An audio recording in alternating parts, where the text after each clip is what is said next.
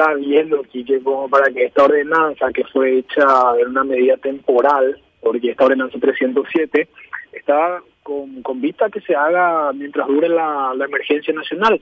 Ahora ya se está trabajando como para que esto quede como legado post pandemia. Porque no, no, no, no, espero, toco madera, que en algún momento esto va a parar. Entonces, ya, ya se demostró que la calle como en cualquier país del mundo, que justo te estaba escuchando hablar de los argentinos, de los brasileños, a través de la choclotorta y demás, es eh, tener calles peatonales es parte de, revitalizar una ciudad.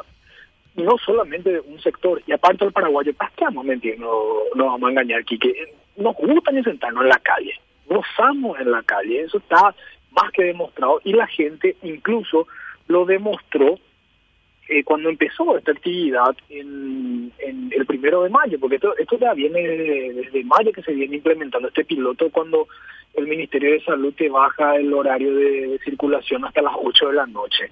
Entonces ahí fue donde se, se, se ve, como vos decís, te motiva a levantarte temprano y ya es domingo, sábado, soleadito, ya estira el day drinking, te sentás a socializar, te sentás a compartir. O sea, la calle hoy está tomando un protagonismo no solamente en la solución, sino a nivel mundial. Esta es la nueva normalidad a la que nosotros nos estamos encaminando y preparando. Incluso hay calles en Nueva York donde antes eran eh, altamente de tráfico vehicular, que hoy son completamente peatonales por lo que implica hoy la seguridad de lo que es compartir en la calle.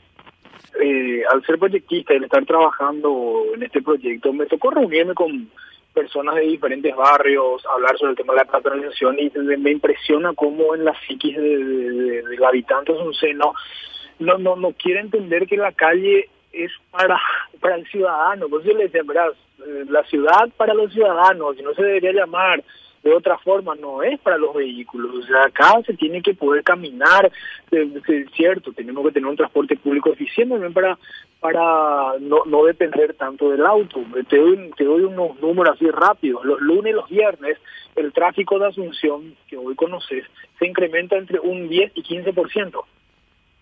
Los días lunes y los días viernes. Eso me había comentado Juanjo, que es el ingeniero de tráfico. Y vos te das cuenta cuando pasás por Senador Long, por Charles de Gaulle, incluso por el centro histórico mismo, que cuando vos te das una vuelta y ves las calles eh, con las mesas afuera, ves familias recorriendo, te, te da otra vibra, te da otra, otro, otro posicionamiento de movilidad. Ah, ¿para qué vamos a engañar? te, te, te, alegra el espíritu y vos querés salir a compartir y principalmente sentirte seguro, tanto a nivel de salud como a nivel de de, sensación de seguridad. Esta mañana también tuvimos una reunión en, la comandancia con gente del Ministerio del Interior, policías, para que estén acompañando todo este fin de semana que sabemos que tenemos la, Fundación de la Madre de Ciudades. Entonces también se sabe, que el centro estuvo tuvo una semana complicada, estuvo albergando camioneros, hermanos de pueblos originarios, eh, campesinos, maestros, médicos, y anoche cuando se, empezaron a retirar, se dejaron 5.000 kilos de, basura que se estuvo limpiando hasta altas horas de la madrugada, el equipo urbano estaba ahí.